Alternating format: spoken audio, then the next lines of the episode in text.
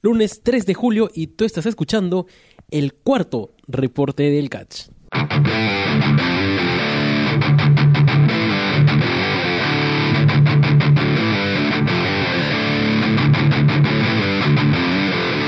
Si es tu primer reporte, tranquilo que aquí solo te vamos a spoilear lo que ya no puedes ver y te vamos a recomendar lo que todavía puedes encontrar. Este es el primer reporte en la nueva era del Mulet Club. Eh, y cuenta con una nueva portada que va a ser uniforme a partir de ahora. ¿no? la uniformidad es algo muy importante. Eso es algo que aprendí de los Beastie Boys y que nunca, nunca me voy a olvidar. Así que sin darle más vueltas al asunto, es el segundo evento de la empresa peruana Imperio Lucha Libre, que debutó este año, el 25 de marzo, para ser exactos. Eh, el show estaba pactado de 6 a 9, pero otra vez presentó una tardanza, ¿no? Ha estado empezando aproximadamente a las 7, se podría decir. Eh, obviamente el, el Meet and Greet empezó antes, pero, pero el show en sí no, no cumplió la hora pactada de, de las seis, ¿no? De hecho, obviamente se pasó de las nueve y ya por, por todo el, furor del final del show, no tengo la hora exacta de, del término, pero sí, sí fue mucho más pasado de las nueve, ¿no? Entonces todavía eh, no se pulen esos errores de, tiempo. El feeling, el feeling fue distinto, pero, pero fue especial también, porque desde Reyes de la Lucha Libre 6 no se hacía un evento de lucha libre en el Colegio Nuestra Señora del Rosario, que justamente fue al segundo lugar al que fui a ver lucha libre en vivo eh, el año pasado. Entonces regresar luego de tanto tiempo y regresar más o menos por esta época del año en la que eh, el, proyecto del Violet estaba eh, empezando, le da una carga pues muy importante, ¿no?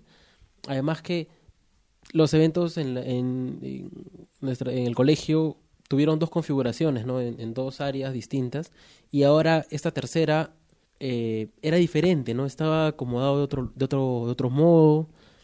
Ver barreras de protección, ver mucho más gente, los reflectores prácticamente en la cara, este, las pantallas gigantes, era por momentos, o no por momentos, en realidad la mayoría del show nos, me hacía pensar en las indies americanas y hasta, hasta en Ring of Honor, no la versión televisada, sino que los eventos que son al aire libre, ¿no? Entonces, creo que por ese lado el, el feeling que se le dio al evento fue pues de lo mejor, ¿no? También hubo mucha gente nueva, eh, y digo nueva, o sea, me refiero a los, a los fans que de repente no se han pegado o se están pegando recién, ¿no? Con todo este, este, este ruido que ha generado Imperio.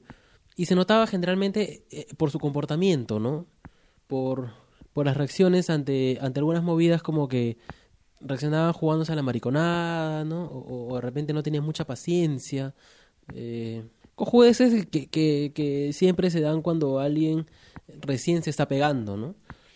Pero con el tiempo ya el público se, se irá educando y, y, lo importante es que regrese, ¿no? Que regrese y en el camino ya eh, se irá acostumbrando, se irá dando cuenta de que a veces uno comete pues también errores como fan, pero por otro, por otro lado, también el público se comportó muy bien en otras situaciones que vamos a ir, eh, que voy a ir comentando durante, durante este reporte.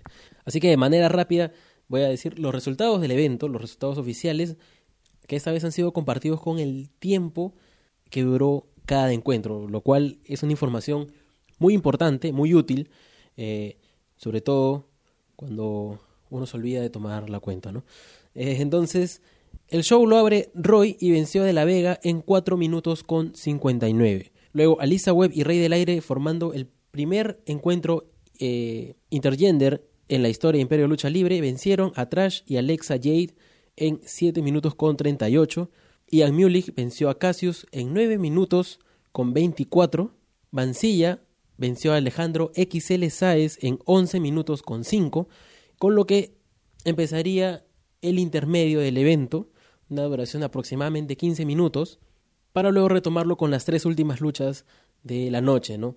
Una lucha en parejas en la que participó Chuck Taylor junto a Da Vinci y vencieron a TBK y al virrey Rafael de Salamanca en 15 minutos con 2 segundos. Luego tuvimos otro encuentro de parejas entre la nueva orden hispana, conformada por Axel y Al Colt, en la que vencieron, y a la tercera va la vencida, porque es la tercera lucha de la nueva orden hispana, a Chaos y Kaiser en 19 minutos con 28.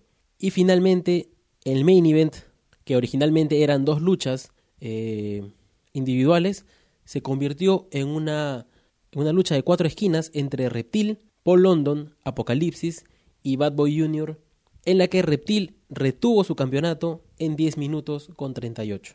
Y dicho esto, nos toca hablar de cómo se desarrolló el evento. Eh, previo al día sábado, las redes sociales se movieron de una buena manera. Hubo una publicidad, si bien no tan agresiva como el primer evento de Imperio, eh, estuvo más acorde al, al, al, show también que obviamente era menor en tamaño, ¿no? Se fue mencionando cada lucha, eh, pero creo que lo que hizo falta fueron más promos. De hecho, sí hubieron promos, pero no las suficientes. Quizá eso tenga que ver con el hecho de que todavía no se transmite por, por televisión y podría ser considerado como un spoiler, ¿no? De hecho que cuando son TV tapings y no son eventos en vivo, como que puede haber estas dos especies de, de, líneas temporales, ¿no? Pero aún así creo que de todas formas la cantidad de promos no fue la suficiente. Y lo que sí estuvo mal fue un video que hizo Joinas sobre el evento, un clip aproximadamente de 15 segundos en, la que, en el que promocionaban al evento de, Imperio con un clip de New Japan en el que estaba luchando Will Osprey contra Ricochet y luego creo que era Ricochet contra eh, Trent. Entonces eso no tiene ni pies ni cabeza, ¿no? Eh, el quien haya dicho ese video pues estaba totalmente desubicado y, y no solamente eso, sino que podía dar pie a, especulaciones de que venía Ricochet o de que iba a ser algo relacionado con Ricochet y eso está mal, ¿no? Entonces, por el lado de Joinas es una patinada terrible eh, hacer ese video de promoción que no tiene nada que ver, ¿no? De, repente fue un saldo de algo que estaba, estaba pensado para, para promocionar el primer evento de Imperio, pero, pero ya no, ya pasó el primer evento de pero ya no puedes hacer eso, ¿no? Y, el otro punto que, que, no me queda, que no me, no me gustó fue el arte de, de del show. De hecho, de golpe la primera impresión sí, ¿no? Es bacán, ¿no? Tiene todo el... Bueno, este, este, los, los, no recuerdo el nombre, creo que eran Light Flares o algo así, que fueron muy detestados durante el 2009 más o menos, en, la, en, en el año que casi todas las películas tenían la línea azul en sus trailers, en sus tomas, y todo era cian y, y naranja eh, en, las películas de acción, ¿no? Todos súper eh, bronceados, con efectos de cámara. Tuvo bastantes luces el el, arte, todos los anuncios de las luchas, se veía muy espacial, ¿no? Muy, muy, muy, muy galáctico. Pero las letras me hacían pensar demasiado en, Transformers. Entonces, eso no está bien, ¿no? De hecho, el evento anterior, en el póster de, del campeonato sudamericano, la A que, que, que se usaba era la A de Avengers. Entonces, una referencia tan clara, ¿por qué? ¿No? No, no, no le veo sentido. De hecho, si queremos dar una nueva cara a la lucha libre, ¿no?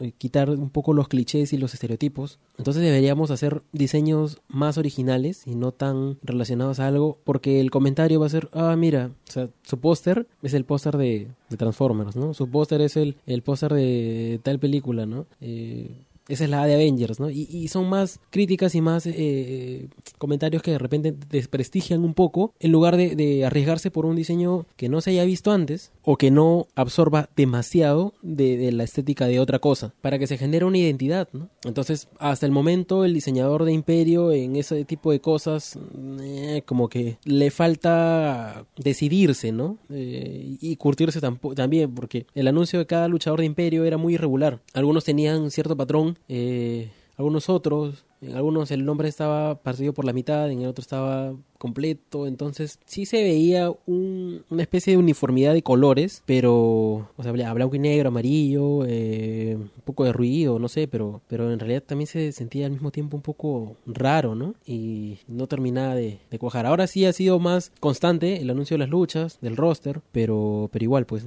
no, no, no quiero ver Transformers eh, en los pósters de lucha libre. Luego, ya durante el evento, se presentó, va a sonar redundante, pero se presentó al nuevo presentador de Imperio Lucha Libre, ¿no? Luego de, la fallida participación de, de Claudia Serpa, ahora ya podemos decir que ahora ya queda pues instaurado como como presentador oficial de Imperio Lucha Libre el señor Elejalder Godos, eh, que es un nombre muy reconocido y bueno, para algunos, para otros no, pero lo que me gusta es que a pesar de algunas troleadas del público en algunos momentos, se le trató con respeto, ¿no? Y, fue como si el público lo aceptara, como si todo el, el público estuviera de acuerdo en que la primera anunciadora fue pésima y que el señor Elejalder lo estaba haciendo bien. ¿No? Además que ya queda como un personaje, ¿no? Porque tiene esa peculiaridad de, cambiarse de saco cada vez que va a anunciar una lucha, ¿no? Y ya queda como algo, como un, como un signature, ¿no? Y, todos, eh, hasta le dijeron,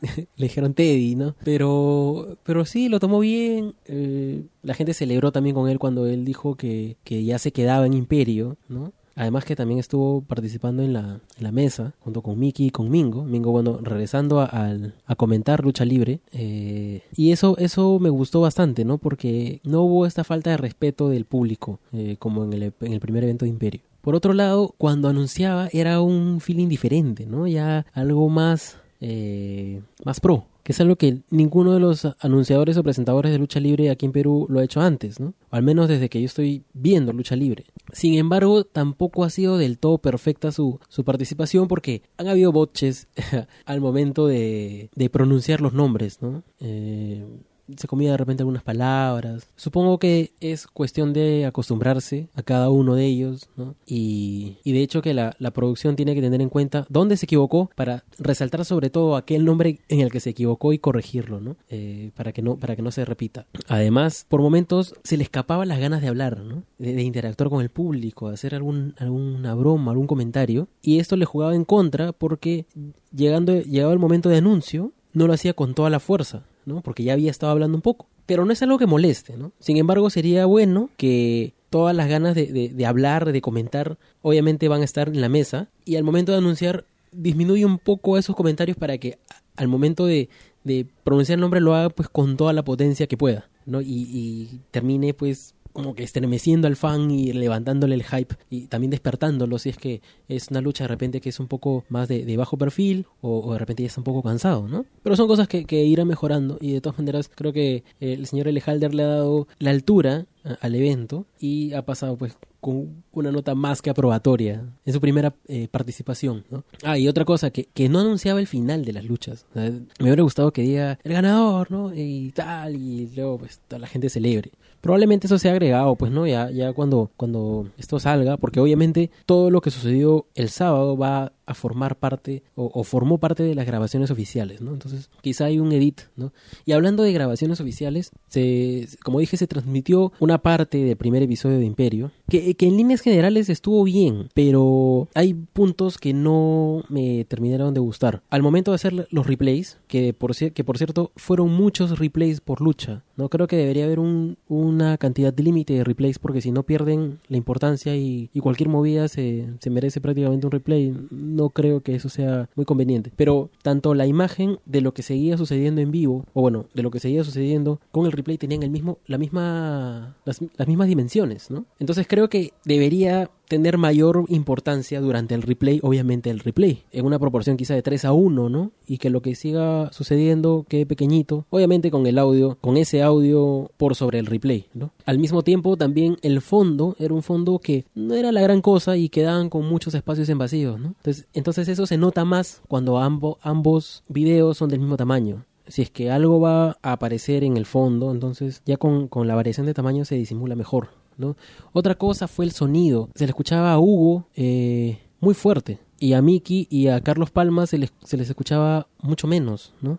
Entonces creo que ahí debería haber un proceso de, de, normalización del audio, pues no, para que haya un balance y no, y no hayan estos picos que un poco pueden resultar molestos. Además que uno no quiere escuchar a Hugo solamente hablando solo, ¿no? Por algo están eh, los otros dos miembros de la mesa para que haya una especie de conversación. Hubo un momento que, que fue bien empatado cuando Hugo le pregunta a Carlos eh, cómo nos puede seguir por redes sociales y salió una animación de las redes, ¿no? Donde promocionan el hashtag, eh, el, handle en todas las en todas las, diferentes redes en las que está Imperio. Eso estuvo bien. Eh, pero también lo que lo que me molestó fue el ruido de la gente, porque si bien se escuchaban los chants muy bien, durante toda la lucha había un constante al comienzo puede funcionar, pero luego durante la lucha termina distrayendo, termina eh, sonando hasta medio fake, ¿no? Porque porque se le dio mucha importancia. Ese, Yo prefiero una lucha que esté un poco más de repente baja de, de, reacción y que en los momentos en los que tiene que elevar, eleve, ¿no? Pero era muy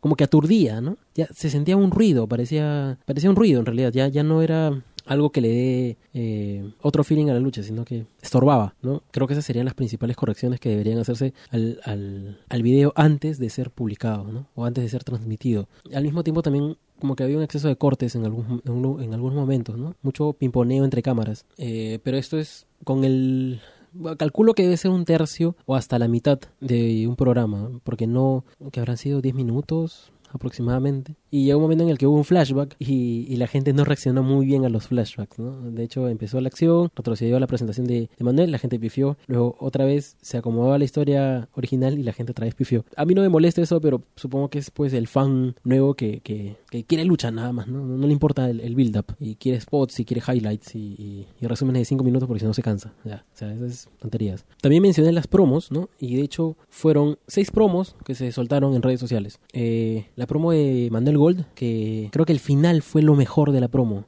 ¿no? De hecho, suena convincente, menciona el roster, menciona a los invitados internacionales y, luego se despide casi como cantando victoria, ¿no? Porque a pesar de lo, de lo que ocurrió con Pietro, mira, estoy acá y estoy armando un evento. Eso me pareció genial, genial, o sea, transmitía muchísimo. Luego sí, durante el evento sus videos fueron como que de muy mala calidad, parecía grabado con una webcam y y eso le bajó puntos, ¿no? Luego la nueva orden hispana le hizo una promo a Chaos y Kaiser, una promo eh, en pantalla pantalla partida, ¿no? ambos como que jugando el uno con el otro, como, como un equipo, ¿no? Y eso me pareció, me pareció bacán, me pareció bacán. De hecho, la promo era contundente, pero ahí lo que le faltó fue una respuesta de Caos y de Kaiser, ¿no? Porque si te están haciendo pues ese, esa, ese reto abierto, creo que faltando dos semanas para el evento, era necesaria una respuesta para, para que todavía el, el el hype crezca ante esta lucha. ¿no? La, tercera, la tercera promo fue el virrey Rafael de Salamanca, que de hecho fue la, la promo con mayor calidad de video en, calidad cinematográfica pues le, pateaba todo al resto. Lo, lo que le bajó puntos fue que tuvo muchísimos cortes durante la promo. Entonces eso como que desequilibra un poco la cosa, ¿no? En un momento sí, el corte parecía como cuando el paciente le habla al doctor y le habla tanto que, que hay un corte porque como diciendo, mira, ha hablado una hora, ¿no? Entonces no puedo ponerte la hora. Ahí, ahí estuvo bacán, pero luego habían cortes que no ayudaban, ¿no? al, al flujo. Y esto le dio pie a una promo de TVK, que de hecho fue la promo más elocuente de todas, ¿no? Y que sería casi un aviso, ¿no? Una premonición a la participación de TVK, que, que, ya se va a comentar luego. Luego de eso vendrían dos promos grabadas el mismo día que llegó Paul London y, y Chuck Taylor, de una calidad normal, ¿no? Creo que grabada de celular probablemente con subtítulos. Eh, y ya, pues es, es, Paul London y Chuck Taylor, ¿no? ¿Qué, se puede decir? Cualquier cosa que digan simplemente va a ser genial. Pero haciendo un pequeño resumen, la promo con mayor calidad técnica fue la del virrey Rafael de Salamanca y la mejor promo con a nivel de elocuencia eh, fue la de TVK. Me gustó lo que hizo la nueva orden hispana porque le da un giro distinto a las promos, ¿no? De hecho, todas, si se dan, si se dan cuenta, son de diferente calidad, de diferente estilo, no son uniformes, pero al mismo tiempo le dan diversidad y se pueden hacer cosas interesantes, hasta mismo, hasta ellos mismos reaccionar ante otra promo y mencionar y usar esta, esta diferencia de calidades. Eh, para darle más importancia a una que otra, ¿no? O sea, se puede jugar. Y con eso sí toca hablar ya ahora de las luchas en sí. Voy a mencionar las que fueron para mí las tres mejores luchas de la noche, eh, muy pegadas en realidad, ¿ya? Que prefiero, prefiero decir que no hay un orden específico en realidad entre las tres. La primera sería el main event entre Reptil, Apocalipsis, Bad Boy Jr. y Paul London. Y esto, pero esta creo que sí se destaca entre las tres, porque para empezar tuvo un build-up previo de promos, o sea, las promos que no hubo en redes sociales, que no estuvieron, se hicieron ahí mismo. Y las promos fueron brutales, eran olas y olas de oh del público ante cualquiera de, de, las promos de cada uno de ellos. Apo, que sinceramente creo que nunca he visto haciendo una promo, al menos desde el año pasado, tuvo los mejores momentos y creo que la mejor participación en micro. Eh, no, bueno, la mejor participación en micro definitivamente es de Paul London, pero al menos de los peruanos fue el que mejor habló y, se mandó las promos más épicas. Eh, en la noche y en lo que va del año. Luego vino Paul London y los enterró a todos. Eh, Bad Boy también hizo lo suyo, Reptil también hizo lo suyo, aunque creo que en algún momento Reptil intentaba hablar y la, y la promo estaba, el hit estaba tan fuerte entre Bad Boy y Apocalipsis que, que no, no quedó bien esa zona, esa parte, ¿no? Ahí le faltó un poco más de fuerza a, Reptil, o de repente ellos se, se, ensimismaron mucho, ¿no? Entonces, eso, eso fue el punto débil, pero pero luego como, como un todo creo que, que armó la expectativa de manera pues genial para, para el fin de, del evento y el main event pagó totalmente la intensidad, tenía su pizca de, de, humor, de hecho se generaron, se, generaron chants en la promo que luego escuchamos en el main event y que creo que los van a acompañar durante bastante tiempo a cada uno de ellos, se desarrolló una rivalidad entre Bad Boy y Apo que ojalá que se alargue un poco más para ver ya los dos luchar en solitario, ¿no? O mejor dicho, una, un encuentro singles, ¿no? Porque es como, como si hubiera ahí una rencilla que, que durante mucho tiempo ha estado medio caleta y ya por fin salió la luz, ¿no? Y ahora, ahora se van a, se van a dar los dos. Reptil estaba ultra over, la gente estaba muy, muy pegada al campeón sudamericano. Eh, y retuvo y todos estuvieron contentos con, con, con, la, con, con la defensa. Y lo hizo bien cuando se refirió al público, cuando él salió eh, solo, ¿no? A prácticamente dar la bienvenida.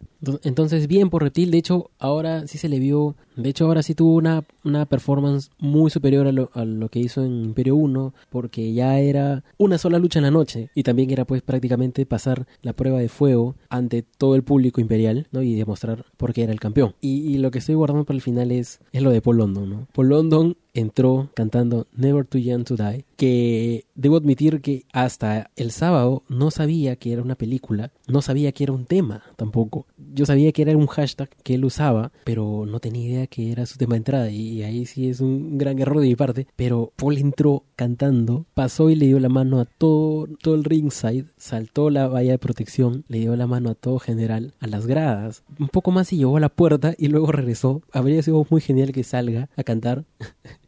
a la calle, ¿no? Y se escuche como que algo lejano y obviamente todos habrían reído y él habría entrado, pero fue brillante. Lo único que nos, nos faltó como público fue cantar con él. Probablemente mucha gente haya cantado, pero no se sintió un coro, ¿no? Supongo que porque la letra estaba en inglés, porque todavía había un poco de dudas, ¿qué hago? ¿Canto? ¿No canto? Pero de que todos estaban disfrutando el momento, lo estaban haciendo. Todos le dieron la mano. Y esa canción, estoy seguro que todavía retumba en los cerebros de toda la gente que fue al evento y que si es que a alguno ya se le está borrando, pues ahora se va a acordar y le durará otros días, otros tres días más probablemente si es que por ahí no suena en, en algún ringtone, porque obviamente yo ya tengo de ringtone ese, ese tema, eh, y, fue un momento memorable, ¿no? La mejor entrada que se ha visto aquí en Perú, definitivamente, no puede haber otro contendor. Creo que el único que le va, lo va a superar va a ser el mismo, el mismo Polondo cuando, cuando regrese algún día, ¿no? Y quiera poner la valla más todavía alta y más inalcanzable para el resto de luchadores. La otra lucha que me gustó muchísimo se dio entre Chuck Taylor y Piero da Vinci contra el virrey Rafael de Salamanca y TVK.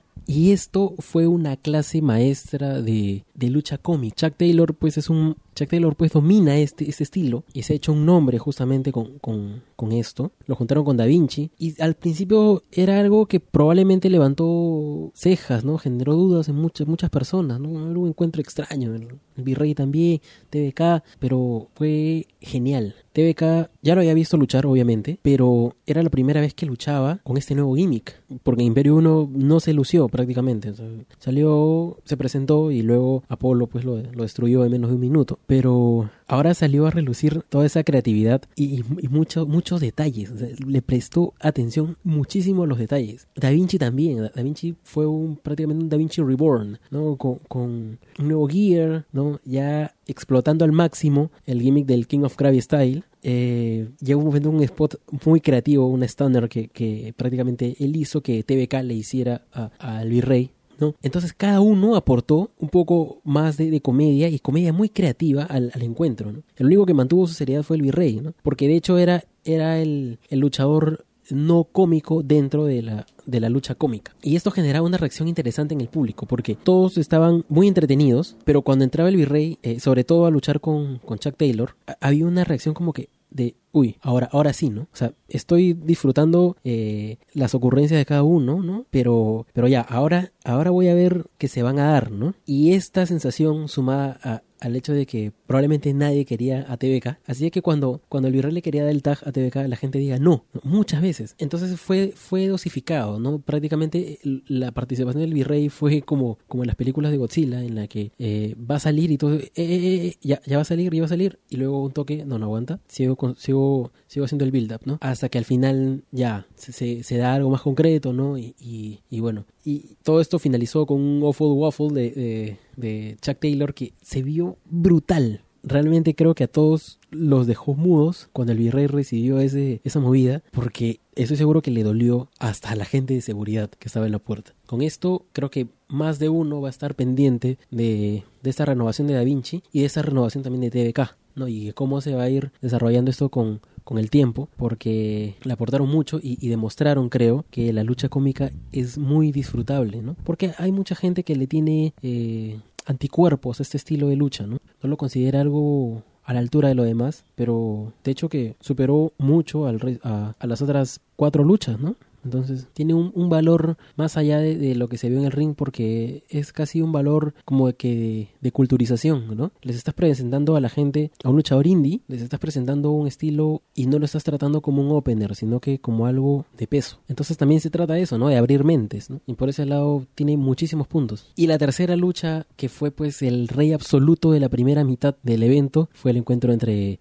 XL y Mancilla. Que desde que fue anunciado ya todos estaban salivando y diciendo acá se va a armar porque ambos se caracterizan por entregar todo en el ring y por tener un, estilo muy duro no de hecho ya había ya se habían enfrentado antes no y, y también pude presenciar eh, cuando se enfrentaron el año pasado junto a Bad Boy y Axel. Y si bien en Imperio 1 XL no pudo hacer gala de, su actitud de suicida, aquí salió a relucir porque ya había, más espacio, ¿no? Había más, tiempo también. Y han reventado sillas, se han golpeado con la barrera de protección. Mancilla se mandó un moonsault precioso, ¿no? Y, luego eh, XL saltó sobre la cuerda se mandó al suelo, reventó obviamente la silla, como ya dije. Hubo un brawl en medio de la gente y todos estaban sin palabras, pero al mismo tiempo estaba, habían gritado ya por demasiado. Fue genial, fue genial. Lo único malo fue que hacia el final eh, hubo un error en el conteo, ¿no? Y eso dejó a todos un poco como que, oye, ¿qué fue? ¿Qué terminó, no? Y eso es lo que le, quita, le quita puntos más que nada, ¿no? Un final ahí medio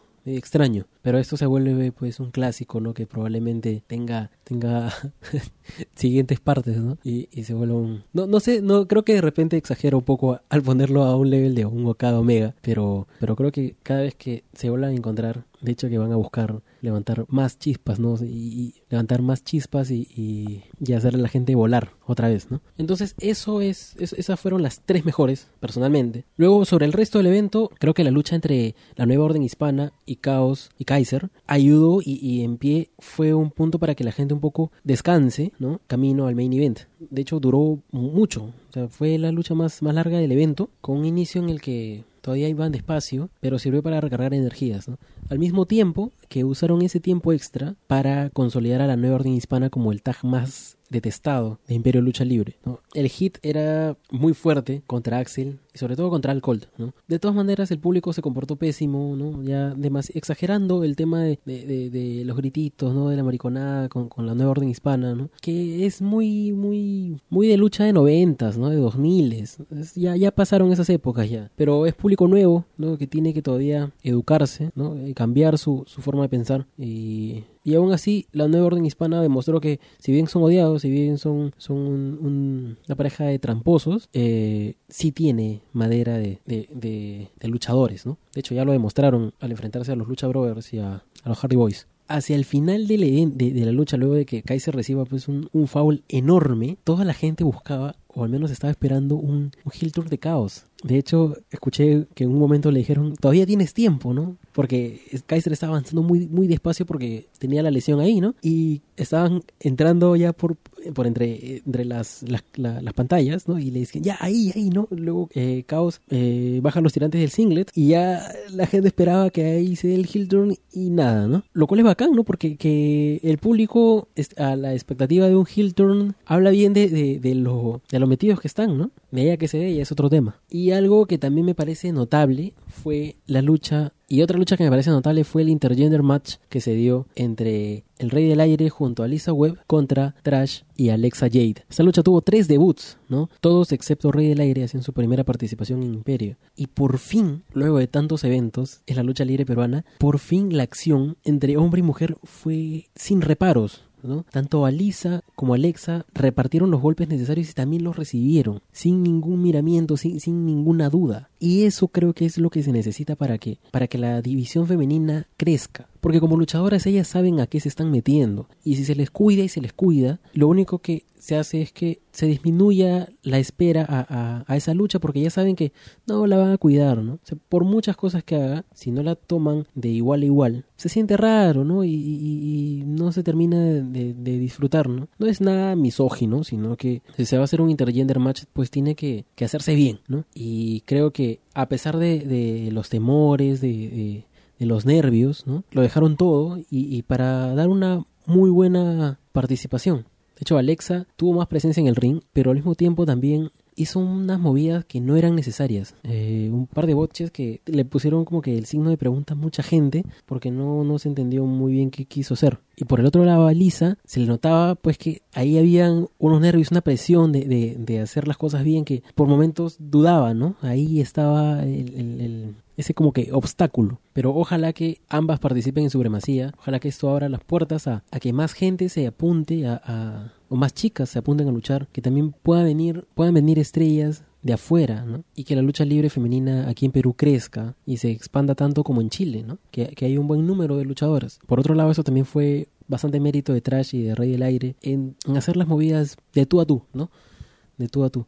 De hecho, ellos no se habían encontrado en un ring hace aproximadamente cuatro años, de repente, si es que, espero no equivocarme, y ahora como, como contrincantes, ¿no? Luego de haber en algún momento sido tag team partners y Trash regresando con, obviamente, con el gimmick heel, ¿no? De, del perro salvaje. Ahora, entre, entre, en un detalle gracioso fue que el tema de Rey del Aire tiene una vocecita muy particular, pues, ¿no? Es un ritmo muy acelerado y luego hay algo como Rey del Aire, y y a mí no me gustó al comienzo, porque no ayudaba, pues, ¿no? O sea, de hecho te sacaba una risa y era como que, ¿quién ha hecho esto, no? Pero luego caló tanto en el público y de rato en rato sonaba bastante, ¿no? O sea, de hecho había un chiste por ahí, eh, otra vez lo mencionaban, y se ha pegado, pues genial, ¿no? Pegó y, y de hecho esto eventualmente puede usarse a favor, porque como quien dice, no hay publicidad mala, ¿no? Entonces, si ya generó una respuesta, creo que tienen que seguir con eso y ver la forma de repente de, de, sacar un provecho. Ahora, nos quedan dos luchas y una que me sorprendió bastante,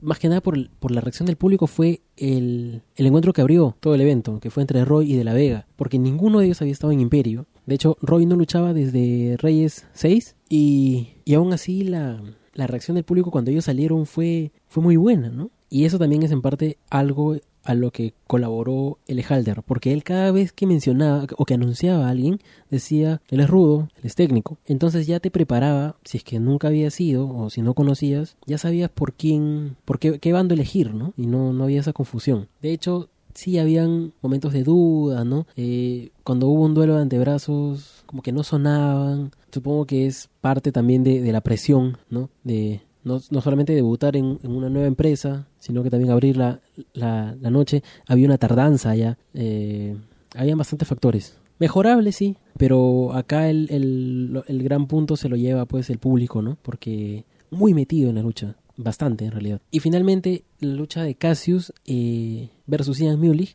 que yo creo que esta lucha habría sido, habría estado más arriba si es que tenía promos que, que, la respalden, ¿no? Porque cada una de las luchas tenía un factor eh, de interés, por así decirlo, ¿no? El main event, obviamente, eh, todas las luchas que tienen internacionales ya de hecho tienen un valor agregado, ¿no? El intergender match, también por, por ser una novedad, también ya tenía la atención. Eh, Roy de la Vega, que eran dos luchadores que estaban haciendo su debut, también tenía cierto interés que mostrar, ¿no? Pero no había de repente un motivo de por qué luchaba Cassius contra Jan Mulich, ya los habíamos visto, entonces creo que ahí el punto era sumarle valor con promos. Si no se veía como algo de repente como de relleno, ¿no? Y eso la hace pues como que palidecer comparado al resto. Otra cosa fue que se, se vio muy diferenciado eh, a Mulich de Cassius, ¿no? Porque Cassius es muy ágil. Entonces esto hacía ver a Mulich como que más pesado. Que Mulich puede funcionar muy bien con otros, otros luchadores de su mismo peso o, o incluso mayor, pero con Cassius no se veía muy bien, ¿no? Entonces eso ahí pues le, le no, no, sé, como que no cerraba del todo. Ojalá que cuando esto salga en televisión haya una promo que, que, que le sume, porque si no se va a sentir de repente muy tela, ¿no? Y, y no ayuda pues porque ambos también, la idea es que busquen su camino, porque ambos perdieron en sus encuentros respectivos en Imperio, ¿no? Y los dos iban en búsqueda de una de un campeonato. Entonces se pudo vender mejor. Ahora, hablando de agilidad, las cuerdas estuvieron pésimamente tensadas, le faltaba mucho. El ring por momentos se movía, entonces esa sensación de, de inseguridad preocupaba. De hecho, eso tiene que arreglarse para supremacía porque va a venir Fénix. Y Fénix ya en el primer evento de Imperio no se lució como, como debía porque tanteó las cuerdas y, y vio que, que, no la iba a hacer, ¿no? Era muy peligroso. Entonces ya dos veces con lo mismo es muy rochoso, pues, ¿no? Y se desperdicia toda la espectacularidad de Fénix poniendo en las cuerdas tan mal tensadas, que además es una falta de seguridad horrible para, para los luchadores, ¿no? Incluso no me molestaría que haya gente, tipo Young Lions, alrededor del, ring, revisando este tipo de cosas, ¿no? Cuando el ring se, se un poco, estar atentos y también preocupándose de las barras de seguridad, porque en la lucha entre Mancilla y XL golpearon a, a, la gente del ringside. Bueno, obviamente la gente del ringside iba a estar contenta de, de, de, la acción ahí cerca, pero, pero creo que se puede evitar, ¿no? Y también se, con un personal que esté monitoreando eso, se podría delimitar una distancia entre la primera línea y la barra de protección, para que por más que haya un, un impacto, se mueva la barra, pero la barrera, pero no tanto como para chocar con, con, con uno de los asistentes, ¿no? De hecho, como se hace en Japón, no, no, no estaría mal fomentar esa práctica para que se tenga en cuenta cada vez que hay un evento de lucha libre aquí en Perú. Eh, los, los trons, los temas de entrada, han tenido uniformidad, ¿no?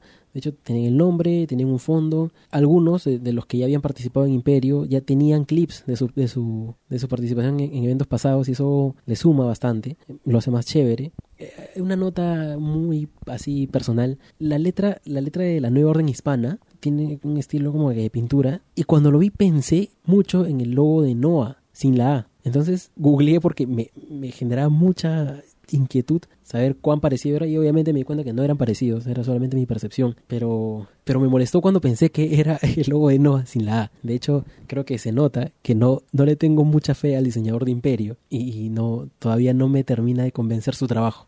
Otra cosa que, que también hay que, que, señalar que estuvo mal fue que se anunció que no estaba permitido el ingreso de comida, de selfie sticks, de cámaras profesionales y, y otras cosas más. Sin embargo, vi un par de selfie sticks en el público. Entonces, si tú prohíbes algo y luego la gente lo, lo llega a, hacer entrar, ¿dónde está tu seguridad? O sea, ¿Qué chamba está haciendo? Uno. Dos, nadie está controlando eso y durante el evento. Y tres, eso puede desembocar que la gente diga, oye, pero la vez pasada yo vi que pasaron, normal, camuflalo y luego lo sacas, ¿no? Entonces alimenta la criollada, ¿no? Y, a, y, a, y al hecho de siempre eh, pasarse las reglas. Entonces tiene que haber más regularidad, más rigurosidad con eso. ¿no? Si dijiste que no entra, no entra y está en el anuncio y, y, pues supongo que se confiscará hasta el final del evento, luego lo recogen, eh, porque se tiene que respetar, ¿no? Que, que, de qué orden estamos hablando. Ahora, lo que me encantó fue que al final se anunció el segundo evento de Imperio. Esto creo que debería ponerse en práctica en todas las empresas aquí. Ya hacer que el luchador, que el luchador, que, el, que el asistente salga con una fecha, que salga hypeado para el siguiente evento. Ya no esperar a cuándo van a anunciar,